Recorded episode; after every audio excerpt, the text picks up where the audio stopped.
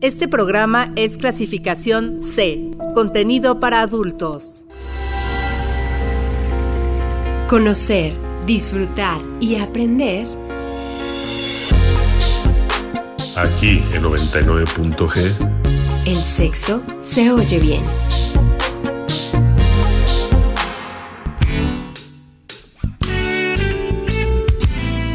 Buenas noches, sean bienvenidos a una emisión más de 99.g.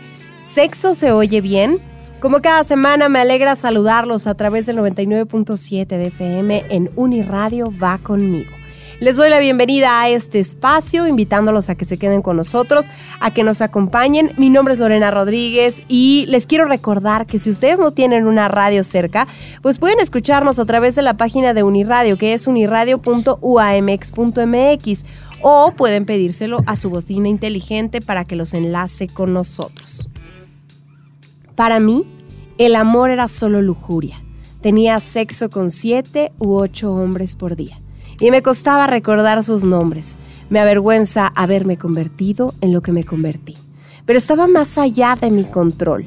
Esta es una cita de la película Nymphomaniac dirigida por Lars von Trier y la traigo a colación porque hoy vamos a hablar sobre la conducta sexual compulsiva que puede comprender una variedad de experiencias sexuales normalmente agradables, como masturbación, cibersexo, múltiples parejas sexuales, el consumo de pornografía, pagar por sexo, pero ¿qué pasa cuando estas conductas sexuales se transforman en un elemento esencial de la vida? Cuando son difíciles de controlar y se transforman en perjudiciales para cada uno, para los demás. Es por ello que el tema de hoy aquí en 99.g es adicción al sexo. Y para platicar de todo esto, hoy me da mucho gusto darle la bienvenida a este espacio porque no lo habíamos tenido en otro momento y, se integra también como parte del equipo de expertos a Everardo Martínez Macías. Gracias Everardo por estar con nosotros. Bienvenido, eres eh, psicólogo especialista en estos temas. Gracias Lorena por invitarme y, y, gracias también por tu paciencia. Muchísimas gracias por tenerme tanta paciencia que, que fue ahí un un poquito complicado cuadrar agendas y todo. Te agradezco muchísimo tu, paciencia y tu, y tu invitación. No, pues se logró y hoy estamos platicando sobre esto. Ya iremos ahondando en un momento más sobre, sobre toda esta información. Yo quiero invitarle a la gente a que nos escriba a, cabina. Puede enviarnos mensajes de texto y de WhatsApp al 7226 49 72 47 y puede llamar a, a la cabina directamente al 722 270 5991. Ya saben ustedes que ahí en Facebook y en Twitter ustedes nos encuentran como arroba 99 Y bueno, vamos a iniciar con una canción. Es el turno de Charlotte Gainsbourg con Beck haciendo un trabajo que se llama, con una canción que se llama Hey Joe. Y, he de decirles que, mm, elegí esta canción porque Charlotte Gainsbourg es la actriz que personifica a Joe en la cinta Nymphomaniac de la que les hablaba hace un rato de este director danés Lars von Trier y que contribuyó al soundtrack de la película haciendo ella un cover eh, a esta canción que, ya tiene un, tiempo que salió que es Hey Joe de Jimi Hendrix, una canción popular estadounidense que desde la década de los años 60 pues se ha convertido en un estándar del rock y ha sido interpretada además por numerosos artistas en diferentes estilos musicales. Eh, diversos pleitos, diversas reclamaciones han dado lugar a confusión en cuanto a la verdadera autoría y la génesis de esta canción eh, a pesar de todo esto, los derechos fueron administrados por Third, Story Music en 1966 y hasta el año 2000 y el único autor o figurando como único autor Billy Roberts.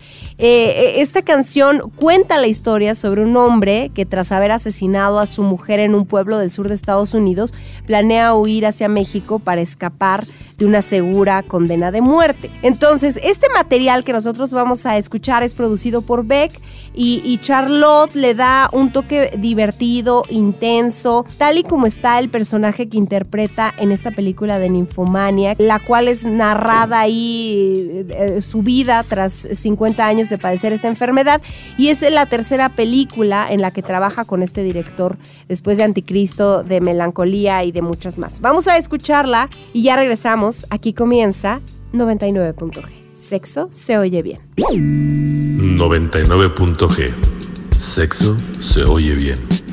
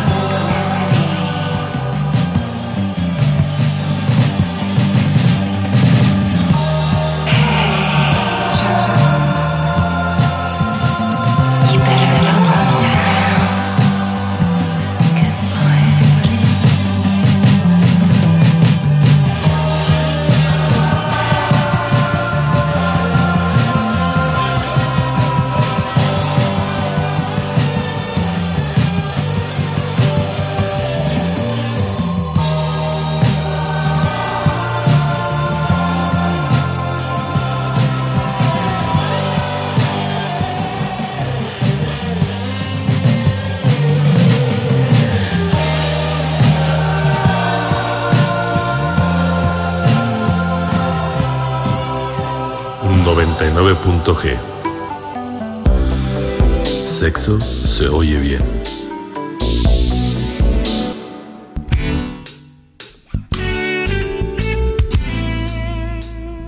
Ya estamos de regreso aquí en 99.g, Sexo se oye bien. Hoy vamos a estar platicando sobre la adicción al sexo y además tenemos para ello a nuestro especialista Everardo Martínez Macías, psicólogo, eh, Everardo, eh, ¿cómo estás? Pues vamos a iniciar con este tema y a mí me gustaría que, empezáramos de lo, de lo general, que es preguntarte qué es o cómo identificamos una adicción.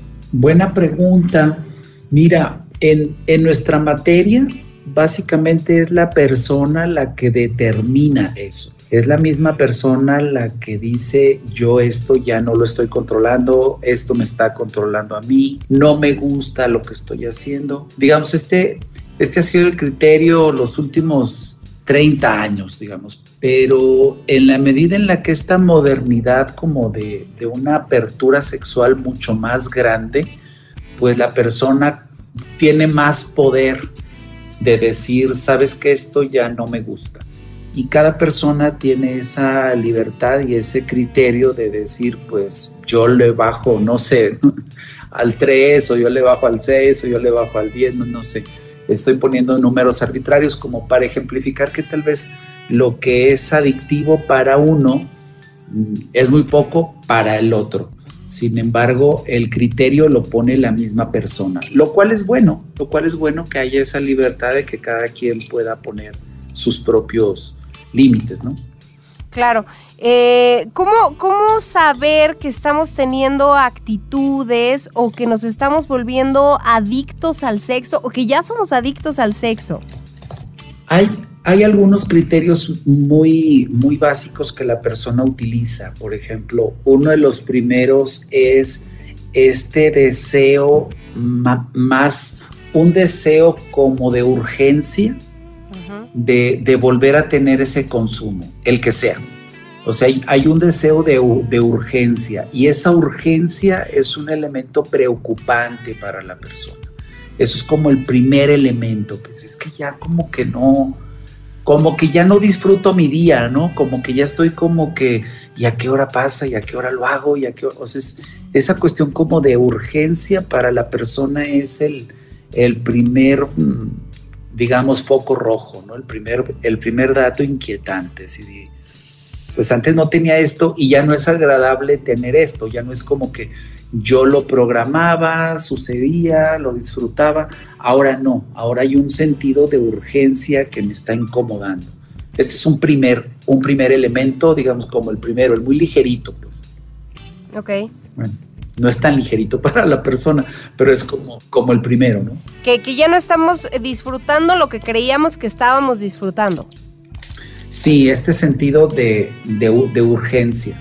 El segundo factor, un segundo elemento que suele aparecer es cuando la persona ya está infringiendo sus responsabilidades, las que sean. Digamos, si es, si es un estudiante, ya está dejando de cumplir con una tarea, de cumplir con una lectura, ya no se presentó a una clase, ya faltó a la escuela, ya bajó su calificación, digamos, ya está infringiendo ya con una responsabilidad. Y aunque en su mente él puede estar pensando, valió la pena, pero lo disfruté. este tipo de eslogans eh, eh, como justificatorios, en el fondo, cuando tiene ese rato de, lucidez, él sabe que lo que está haciendo ya se le está saliendo de, las manos. En casos de adultos que tienen un, trabajo, el primer, el primer factor, digamos, ese sentido de urgencia, él va a querer tener este tipo de conductas en el trabajo. Y él, y él sabe por responsabilidad ética, por profesionalismo, que no lo debe hacer. Y él cree eso, que no lo debe hacer. Sin embargo, él tiene este sentido de, de urgencia. Después puede romper este sentido de, de, responsabilidad ética y hacerlo en el trabajo. Por ejemplo, no sé, ver pornografía en horas de trabajo, ir al baño en el trabajo y tener masturbación. Eh, y, él, y él se siente mal, sabe que lo que él está haciendo ya va en contra de sus, sus principios. Y, y, ese es un segundo elemento que le es muy, muy incómodo. Estos son como los focos rojos, los dos focos rojos iniciales. No sé si aquí te tengas algún comentario o pregunta. No, yo creo que eh, de alguna manera es eh, como que la misma, los mismos deseos de, de obtener algo, de tener algo, van incomodando en la cotidianidad. Sí, sí, y hasta antes de estos focos rojos, él decía, sí, sí, como si fuera imagina que fuera como, como un personaje que dice, oye, quiero, no sé, quiero agua, quiero agua, ¿no? O que quiero el dulce. Entonces, sí, sí, ya tendrás tu hora de tu dulce, ¿verdad? A tal hora, en la noche o el fin de semana. Y, pero ya cuando es un, un tema de urgencia, ya se vuelve incómodo. Cuando yo comienzo a romper este segundo criterio, del trabajo, la escuela, mis responsabilidades, ya se vuelve un, segundo elemento complicado. Habría un tercer elemento, puede bajar mi rendimiento y eso me va a generar conflictos en todo el resto de, del entorno de, mi vida y ese es otro tercer elemento. Un cuarto elemento son mis relaciones.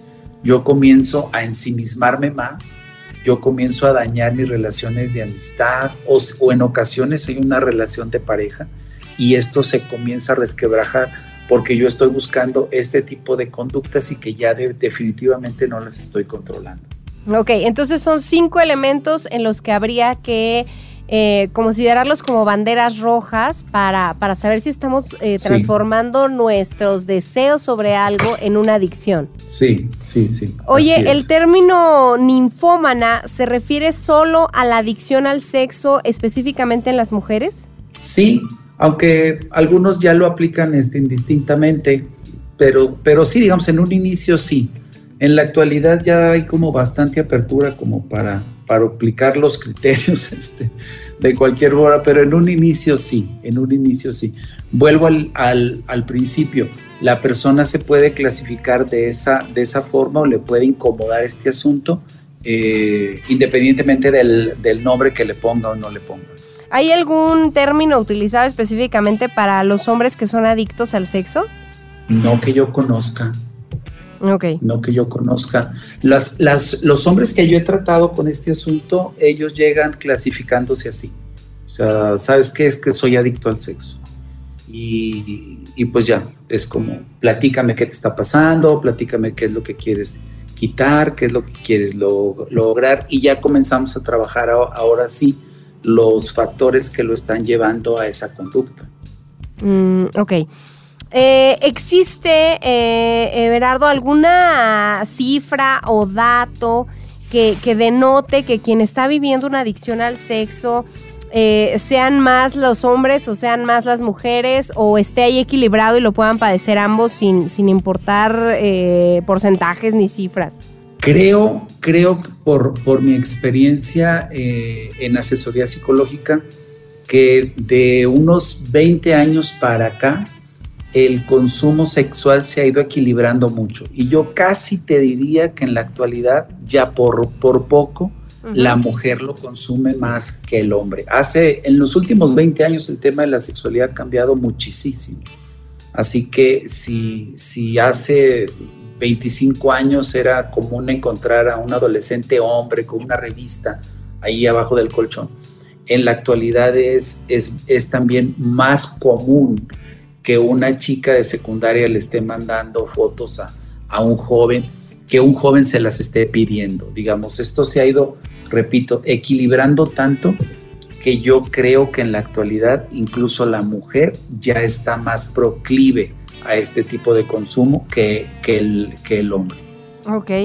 Eh, pienso también, eh, ¿qué tan lejos está el hecho de pensar que esto es placentero, el tener una adicción al sexo, específicamente el sexo? Porque creo que también habla de, del deseo sexual que tiene cada persona y entonces lo hemos romantizado y hemos pensado, wow, ama el sexo, le encanta tener sexo a todas horas. Pero yo creo que ya eh, sobre la misma realidad de, de, lo que nos estás mencionando, de las banderas rojas sobre una adicción, ya esto no resulta tan placentero como imaginamos.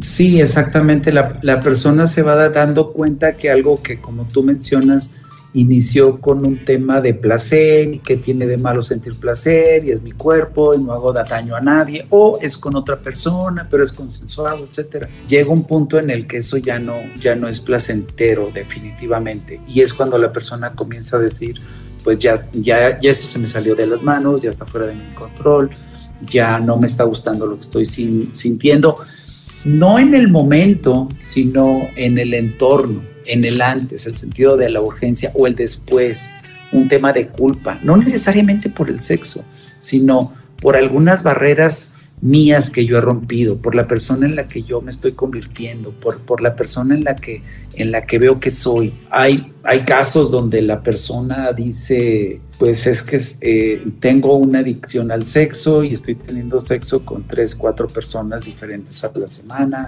y, y ¿qué, te, ¿qué te pasa? Dice, bueno, me, me, parece demasiado, pero además eh, tengo una infección sexual y, y, yo les pido que sea sin protección. Entonces yo, yo ya estoy mezclando aquí otras cosas que yo traigo, que siempre hay otras cosas detrás de, un tipo de conducta así. Y, y ya él dice, no soy, ya no, ya no es, ya no soy la persona que yo quería ser. O sea, no me gusta este en el que me estoy convirtiendo. Así que sí, cuando, cuando esto lo utilizo yo para llenar otros huecos, es en ese momento en el que esto se va a salir de control y ya no, ya no fue placentero. Y como, como mencionas, no solamente hemos romantizado como el sexo, o sea, digamos, eh, está romantizado todo el placer si te gusta, hazlo. Si te hace sentir bien, hazlo. Eh, y, se nos olvida o no lo pensamos tan, tan, tan profundamente. Digamos, alguien que roba, supongo que le gusta, entonces que lo haga. O alguien que le causa placer darle daño a otra persona, o sea, que lo haga. Obviamente no, pero son, son frases que usamos, como tú bien dijiste, para, para romantizar el sexo.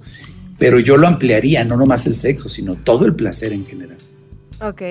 Oye, ¿cómo vamos eh, a diferenciar un elevado deseo sexual? Eh, ganas de, tener encuentros sexuales, eh, pues a lo mejor con, mayor frecuencia que los que nos rodean o con, el compadre, los amigos que les hemos preguntado alrededor. ¿Cómo lo vamos a diferenciar de ya tener una, una adicción? Que esto va muy de la mano con las banderas rojas que nos decías hace rato, pero que luego la gente lo confunde con es que yo tengo un deseo muy elevado de, querer tener encuentros sexuales, de querer sentir placer. Sí, sí. La primera respuesta sería la la persona es la que va a determinar eso.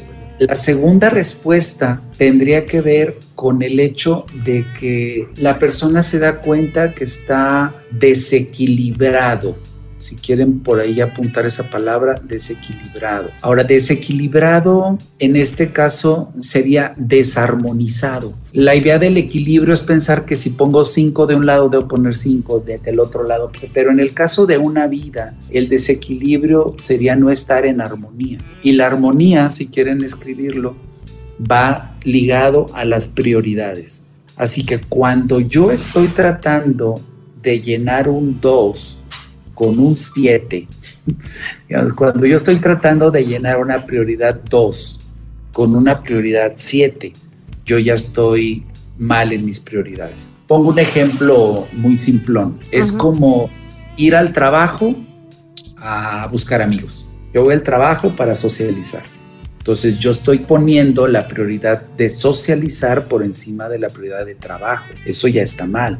Es, es igual con el estudiante que va a la secundaria a ver a sus amigos o el, o el, estudiante de preparatoria que va a la prepa a ver a su novia. Se supone que el uno es estudiar y el dos, digamos, sería tu, tu, no, tu novia. que, que, yo no en el dos, lo pondré como en el seis, ¿verdad? Este, por, porque hay prioridades. Cuando la persona pongo un ejemplo más, más aterrizado, tal vez para tu público. O no sé si te vea, si, te escuche gente de secundaria o preparatoria. Tal vez sí, ¿verdad? No, pues nos escuchan de todas las edades y sabes qué? que como este programa va a estar disponible ya mañana en Spotify, también eso diversifica las edades de quienes nos deciden escuchar. Eh, en su mayoría son adultos, pero yo pues no pierdo de vista que también estos adultos pueden ser cercanos a hijos adolescentes y que pueden también encontrar aquí una respuesta para ciertos, ciertos temas. Entonces el ejemplo que nos das es muy atinado. Ok, gracias. Mira, qué bueno que te pregunté, porque estoy dando ejemplos que no vienen al caso con el, con el público.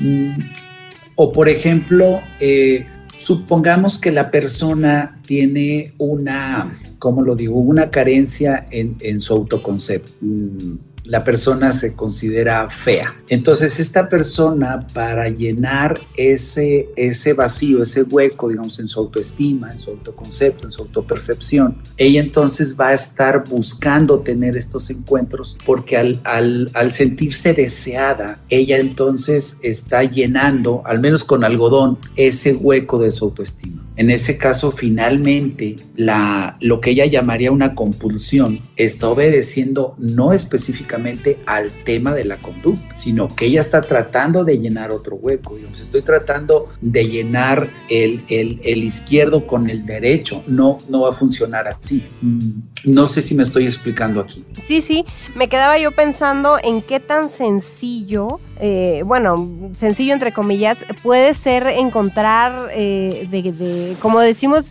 eh, coloquialmente, de qué pie estamos cojeando, porque luego actuamos sin darnos cuenta y esto tiene que ver también con la compulsión de la comida, con la compulsión de, de, a lo mejor tener muchas parejas y que estamos tapando huequitos que, que, tenemos mucho más profundos o heridas mucho más profundas con otras acciones. Entonces no sé qué tan fácil será identificarlo, Everardo. Ah, yo creo que es muy sencillo. Aunque, aunque creo que lo, lo, difícil, fíjate que creo que no es identificarlo, sino abrirme a la posibilidad de que es así. Mm, yo, yo pienso que cuando ya nos abrimos a la posibilidad de, a ver, ¿y por qué hago esto? Y puedo quitar de enfrente de mí el eslogan de, pues porque me gusta y todo, y todo eso, decir, a ver, en verdad, la verdad, ¿por qué lo haces? Pues para sentirme bien, pero ¿qué te hace sentir bien? Pues es que pues que, que me deseen, mm, ok, ¿Y, ¿y, por qué necesitas eso? ¿Y por qué lo necesitas tanto? Pues es que, no sé, y ahí ya va a salir, pues, este, uh -huh. muy sencillamente, pues que mi mamá siempre me dijo que yo era la más fea, y chale con tu mamá, ¿no? Claro. O, este, o no me lo decían, pero era evidente. Yo recuerdo un caso de una paciente que ya estaba una mujer muy, muy guapa y ella venía, no era una cuestión de adicción al sexo, sino una cuestión de, autoestima, una autoestima enferma. Y ella decía, es que soy fea. Y, y yo decía, pero pues yo veo una mujer guapa. Claro, ella se comparaba con las mujeres de su familia y al parecer todas, o en el criterio de ella, todas las mujeres de su familia, incluida su mamá, estaban mucho más guapas. O tu, tuve solamente una hermana y esa hermana era evidentemente la más guapa, lo, lo cual sucede mucho cuando hay o solamente dos hombres o solamente dos mujeres, que la competencia en familia eh, con la hermana o con el hermano es esa muerte. Claro. Y, y entonces ella es la guapa, pero yo voy a ser la inteligente. Entonces, ella es la noviera, pero yo voy a ser la, la muy recatada, ¿verdad? Pero ella es la que tiene chispa y la que socializa, entonces yo voy a ser la seria. Y, eh, rivalizan tanto que en ocasiones rivalizan para, para individuarse, okay. para decir yo soy diferente a ti, rivalizan tanto que a veces en este aspecto, yo digo desafortunadamente, también rivalizan. Okay. Y hay una hermana que es así como la muy, la muy santita, ¿verdad? Y la otra se vuelve la muy lo, lo, lo, loquita y, y termina muy herida, pues este, por eso digo que desafortunadamente, porque termina muy herida porque la motivación era equivocada. La motivación no era tener 10 novios, ¿verdad? En un año, sino era, este, por decir un número, ¿no? uh -huh. eh, pero la motivación era otra. Es decir, yo soy diferente a mi hermana. Así que yo pienso que no es tan difícil si, si nos abrimos a la posibilidad y yo creo que también si nos hacemos las preguntas. Muy bien, vamos a hacer una pausa, vamos a un corte de estación y ya regresamos aquí a 99.g. Hoy estamos hablando de la adicción al sexo. La Organización Mundial de la Salud menciona que hay un 5% de personas adictas al sexo a nivel mundial. Una patología que tiene que ver con la forma en que algunas personas se relacionan con el sexo y se caracteriza por pensamientos obsesivos y conductas irrefrenables. Al 54% de las personas adictas al sexo se les detecta antes de los 18 años. 99.g. Sexo se oye bien. Este programa es clasificación C, contenido para adultos. 99.g. Sexo se oye bien.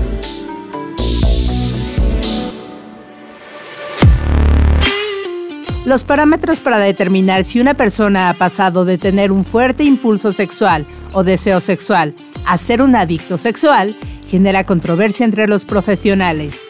Las conductas sexuales como el crossing con múltiples parejas, el autoerotismo, el uso de Internet, la búsqueda de relaciones amorosas o las relaciones sexuales frecuentes con la pareja son habituales en ambos casos. Sin embargo, en las personas adictas al sexo, dichas conductas se realizan de forma compulsiva, donde ya no se busca el placer, sino aliviar la ansiedad.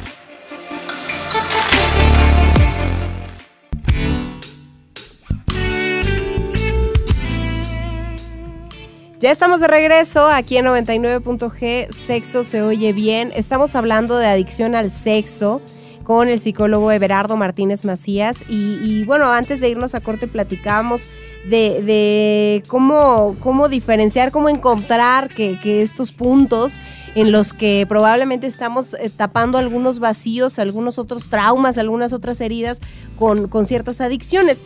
¿Cómo, ¿Cómo, saber en qué momento acudir al médico o al especialista para, para querer salir de esta situación, para identificar tal vez las adicciones, eh, Everardo?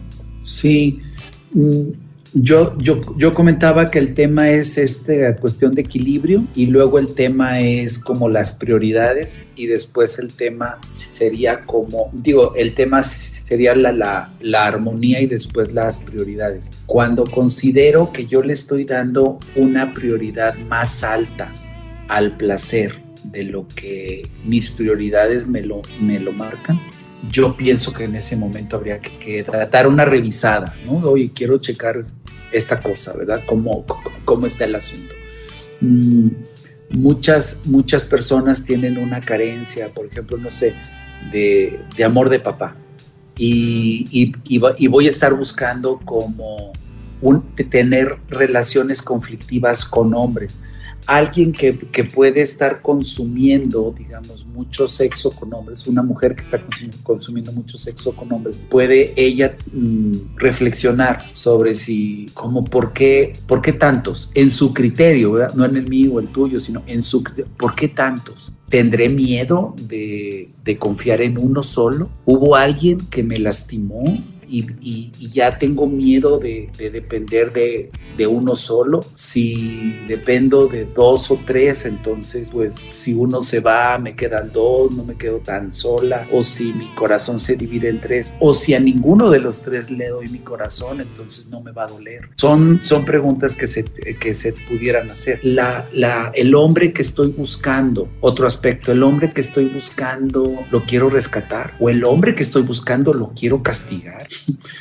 Eh, eh, ¿En qué sentido eh, lo quiero rescatar? Pues también me gustan los chicos malos, pero me gustan los chicos malos para rescatarlos. Estoy todo el tiempo diciéndole, no deberías hacer esto, no deberías hacer lo otro.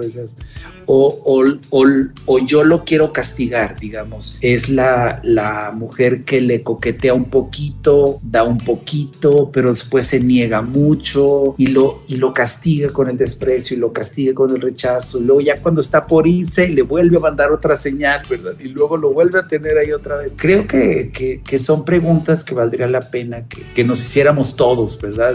Oye, ¿por qué lo hago?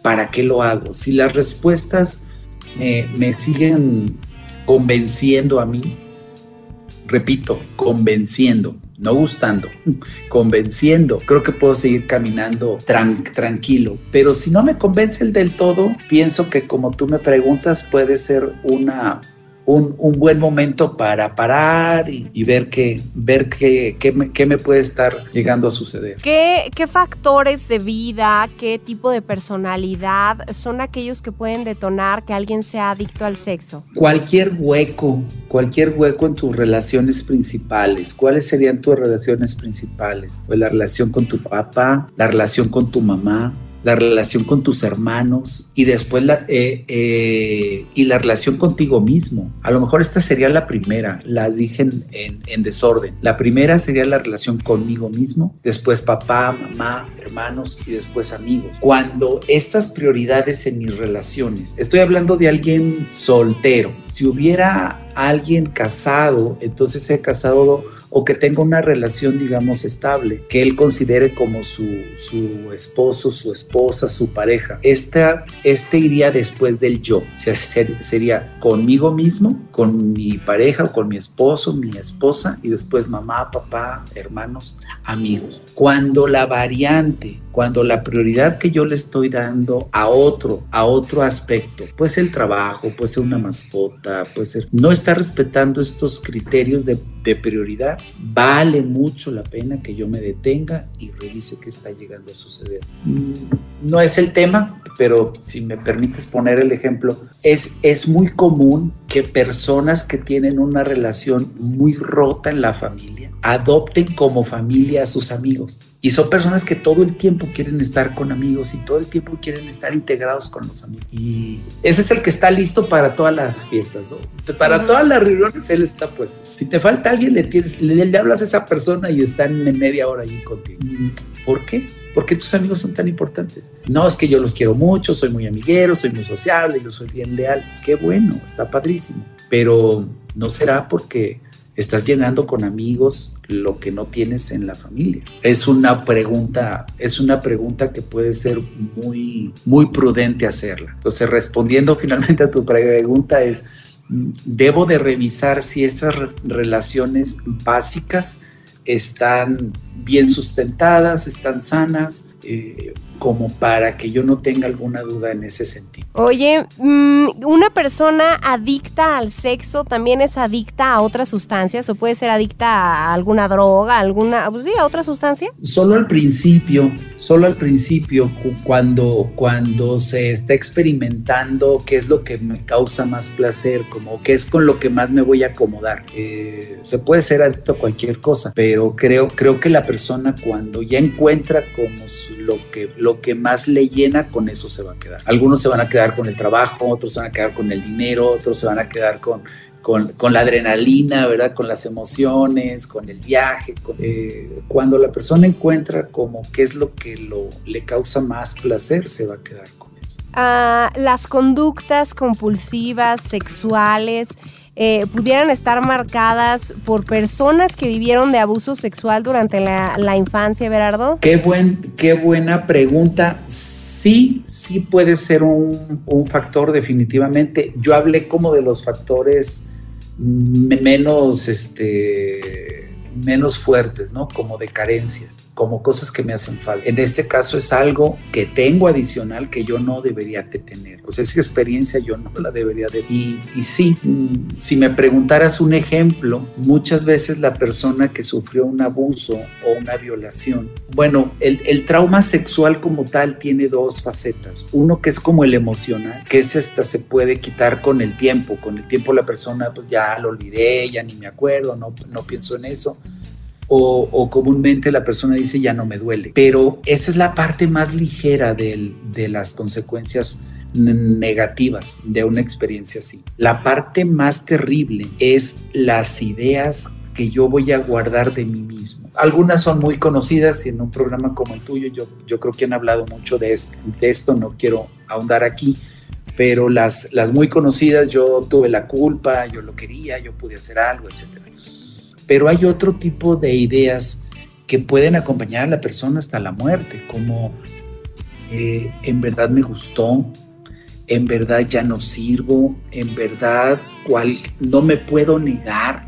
Es una de las más claras, de las más feas, o sea, no me puedo negar. Así que la persona que sufrió abusos es muy común que piense que no puede negarse y le cuesta mucho trabajo poner límites porque no los pudo poner en aquel tiempo. Y sobre todo si los abusos fueron frecuentes, fueron cotidianos, eran repetidos. La persona vivía, vivía el primero con sorpresa, pero ya cuando era el cuarto, el quinto, el décimo, era ya viene, ya va a pasar, no puedo hacer nada, tengo que pensar en otra cosa. Así que eh, son, es un elemento que, en caso de que la persona ya haya padecido, haya sufrido una experiencia de este tipo, valdría la pena que, eh, que revisara si, si alguna de estas ideas se formó de sí misma o de sí mismo y en la actualidad siguen funcionando. Ok. Vamos a hacer una pausa, vamos a escuchar una canción. Es el turno de Blondie con la canción Rapture. Eh, esta, esta canción la elegí porque, eh, bueno, la, la, banda estadounidense de New Wave, Blondie, eh, graba este segundo sencillo dentro de un álbum llamado Auto American de 1980 y la canción fue lanzada de manera individual por ahí del 81. Pero es el, el sencillo fue el cuarto y último sencillo de la banda en llegar al primer lugar de los listados de, de estadounidenses. Y, tiene que ver con la película Shame de 2011, que, es una película que habla de Brandon, que es un personaje interpretado por Michael Fassbender, y que tiene una excelente posición económica, pero una grave adicción al sexo, al autodestructivisto, así como que se vuelve autodestructiva su, adicción. La música original de esta película es de Harry Scott, pero incluye otros temas eh, de artistas como John Coltrane, como Chet Baker, como Glenn Gould, y es el caso de Blondie con Así es que vamos a escucharla y ya regresamos. Aquí continúa 99.g. Sexo se oye bien.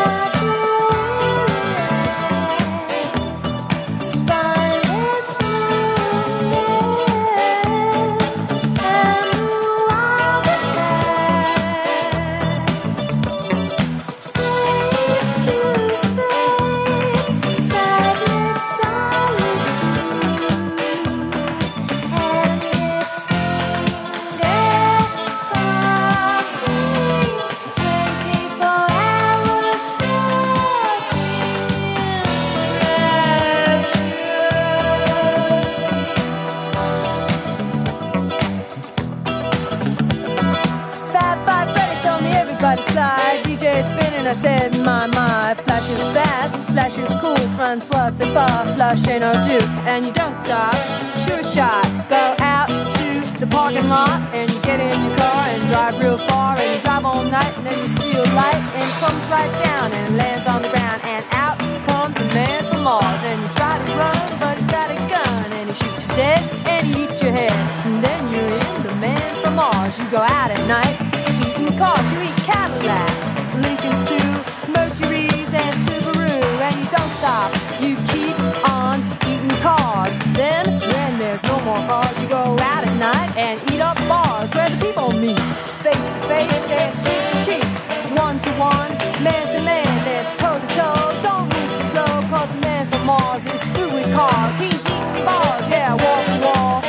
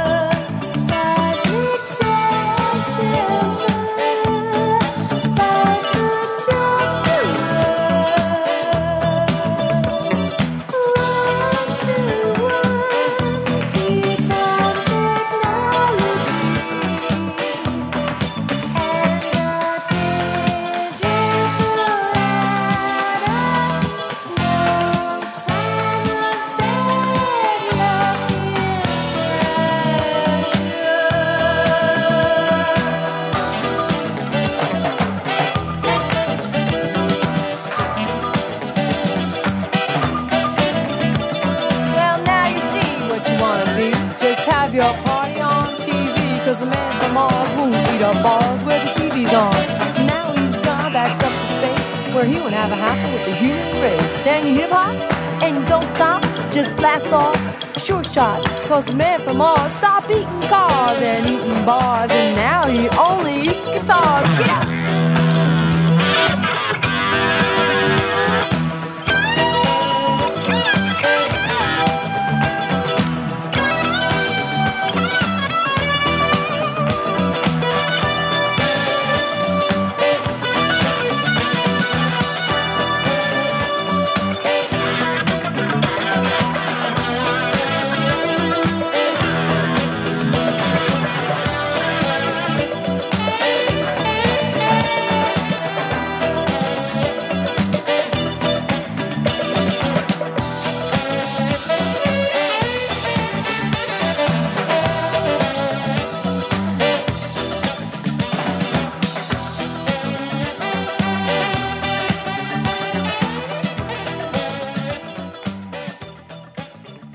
99.g.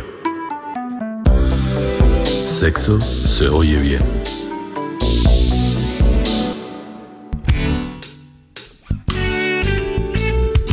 Ya regresamos aquí a 99.g, sexo se oye bien, estamos hablando de la adicción al sexo.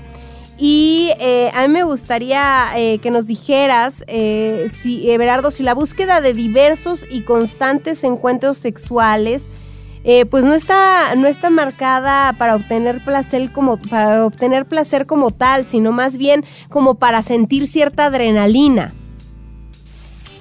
Puede ser, en, en, cuyo caso la persona se va, se va a definir como que lo que, le, lo que en verdad le motiva es la adrenalina, las cuestiones de riesgo, eh, no sé, tener sexo en un lugar donde lo puedan ver, este, manejar altas velocidades, eh, no sé, andar en bicicleta, campo traviesa.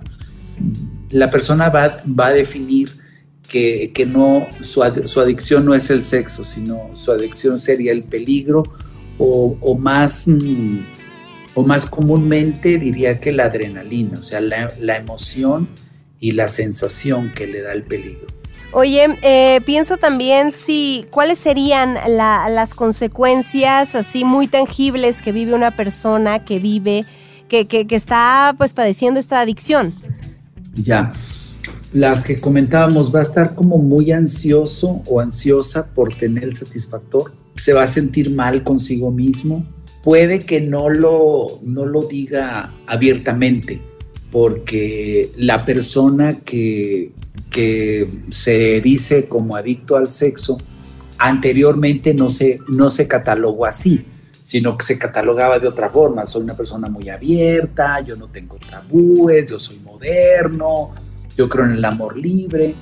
Así que va a tener una serie de, fans, de adeptos a los cuales no quiere como decepcionar o no quiere retractarse de lo que ya les había enseñado. Así que eh, tal vez con, con las personas relativamente cercanas no lo reconozca, pero en su foro íntimo, eh, este, delante del, espejo, en esas noches solo, en esos domingos por la tarde que está viendo el techo a ver qué aparece y se va a dar cuenta que puede buscar las, las últimas experiencias sexuales del, del mes anterior, meterlas en una licuadora, molerlas y no va a poder sacar una gota de amor de ahí, va a poder reconocer que lo que está haciendo en verdad no le satisface. Así que eh, en ese momento de, introspección, de autorreflexión, de, de, autoanálisis, de verdad ser, ser honestos con nosotros mismos, en ese momento sí lo podrá reconocer. Eh, pienso también eh, en si este tipo de adicción puede tener otras variantes, porque estamos hablando como tal de la adicción al sexo, pero si esta adicción al sexo abarca también la masturbación, abarca la pornografía, abarca eh, el, consumo o el contratar sexoservicios. Sí, sí, todo eso, digamos, todo lo que me dé sexo, sí, más, más lo que se nos ocurra, pues están están los muñecos, están los aparatos, está, sí, sí, todo, todo eso, hasta ir a lugares y ver sexo en vivo, etcétera. Todo eso entraría. Eh, pienso, eh, o bueno, me gustaría que, que nos dijera si, si una persona con adicción al sexo puede tener una pareja estable o empieza a incurrir en infidelidades o suma a su pareja y la también la empieza a volver adicta. ¿Cómo, cómo funcionaría este, este vínculo, esta relación entre tener una adicción al sexo y, y, el estar en pareja? Buena pregunta, buena pregunta. En, en lo que yo he podido ayudar, sí existen las parejas, sí, sí existe esto. Hay un trato como de pareja abierta o, se ponen ciertas cláusulas. Sin embargo, desafortunadamente en mi, experiencia no son parejas que, sean durables porque al parecer cada uno de, esas personas en el fondo parece como que quisiera tener solamente una persona para, para ellos mismos y, están atrapados, como comentaba anteriormente, en, estas ideas de que el placer está bien, etcétera, pero como si hubiera un, un deseo muy interno, ¿verdad? De decir, yo, yo quisiera tener un lugar seguro en alguien. Y, en la medida en la que el amor va creciendo por la otra persona, parece que está está siendo menos atractivo como, como la otra conducta. Eh, una, una, cosa que creo que también es, es importante es saber qué tanto se incrementan las probabilidades de contraer una enfermedad de transmisión sexual estando bajo la adicción o viviendo una adicción a, la sexualidad, a los encuentros sexuales.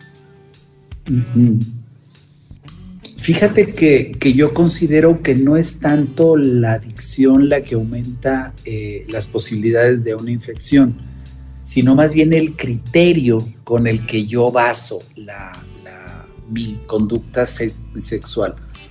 Lo trato de explicar. Mm, ¿En base a qué? ¿En base a qué criterio utiliza la persona para tener sexo?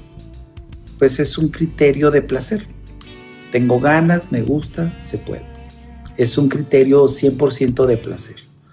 Así que eh, si, si el tema de la protección es un tema más bien de pensar, de planear, de cuidar, ese criterio no es el primero, sería el segundo, si está, si está, ¿ok? Porque volviendo a tu palabra que decías, hemos romantizado mucho esto, sí, o sea, hemos romantizado mucho lo espontáneo, hemos romantizado la experiencia, es que así se dio, decimos es que una cosa llevó a la otra como si eso fuera una justificación válida.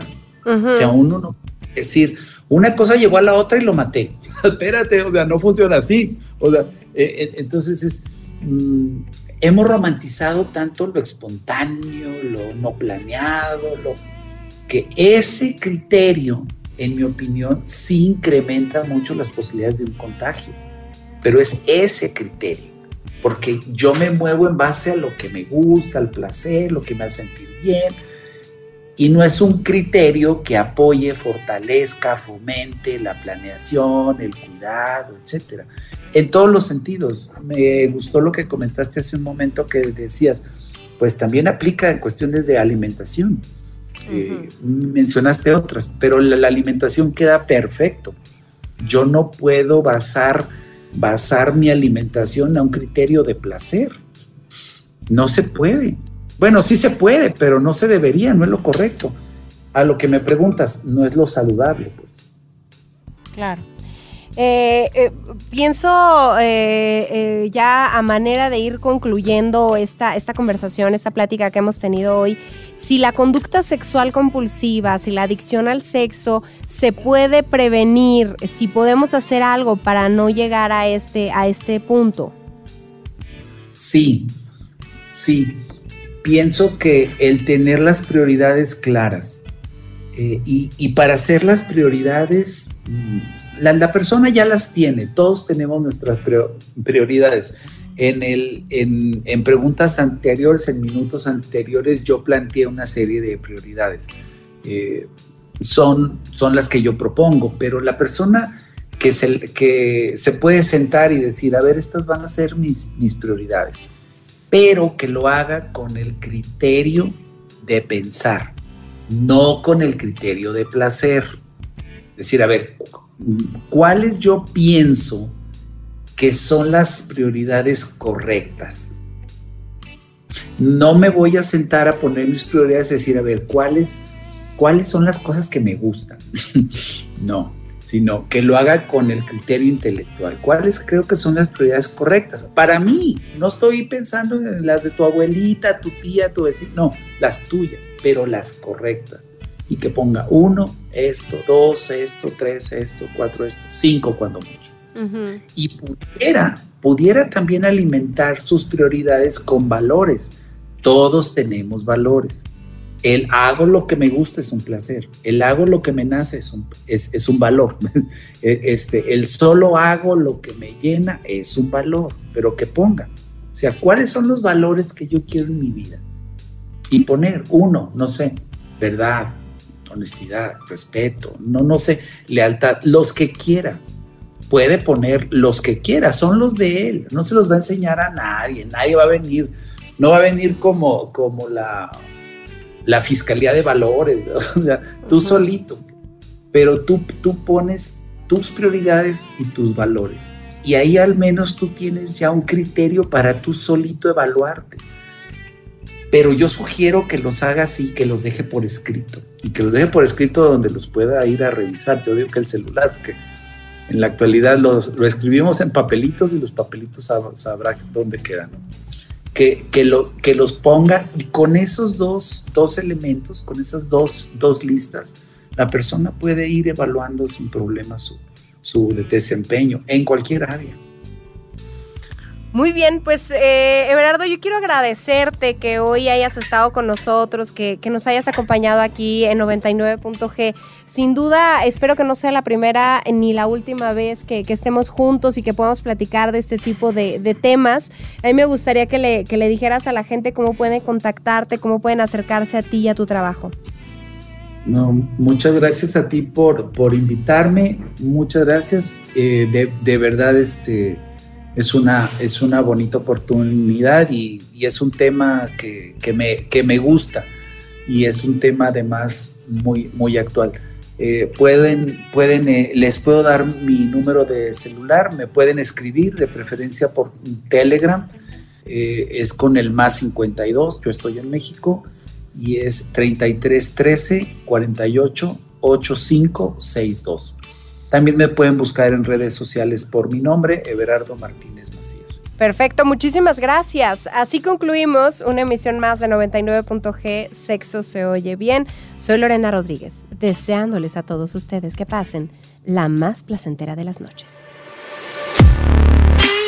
Algunos factores ambientales en la adicción al sexo es que se ha podido observar una relación entre la infancia de algunas personas que padecen de hipersexualidad con haber sufrido abusos o traumas sexuales. Además, tienen más predisposición las personas que han vivido en contextos con familias desestructuradas, fracasos de pareja, entre otros.